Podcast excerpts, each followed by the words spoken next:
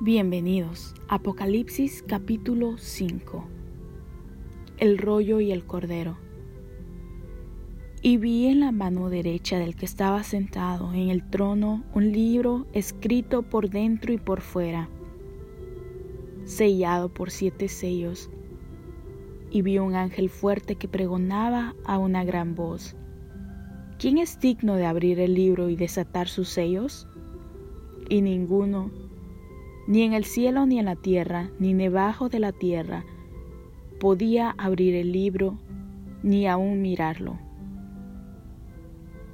Y lloraba yo mucho porque no se había hallado a ninguno digno de abrir el libro, ni de leerlo, ni de mirarlo. Y uno de los ancianos me dijo, no llores, he aquí que león de la tribu de Judá, la raíz de David, ha vencido para abrir el libro y desatar sus siete sellos. Y miré y vi en medio del trono y de los cuatro seres vivientes, y en medio de los ancianos, estaba en pie un cordero como inmolado, que tenía siete cuernos y siete ojos, los cuales son los siete espíritus de Dios enviados por toda la tierra. Y vino y tomó el libro de la mano derecha del que estaba sentado en el trono. Y cuando hubo tomado el libro, los cuatro seres vivientes y los veinticuatro ancianos se postraron delante del Cordero.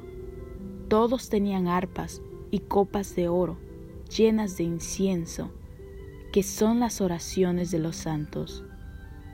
Y caminaban un nuevo cántico diciendo, digno de tomar el libro y de abrir sus sellos. Porque tú fuiste inmolado y con tu sangre nos has redimido.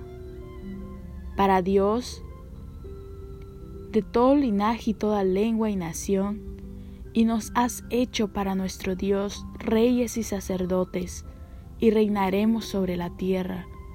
Y miré y oí la voz de muchos ángeles alrededor del trono,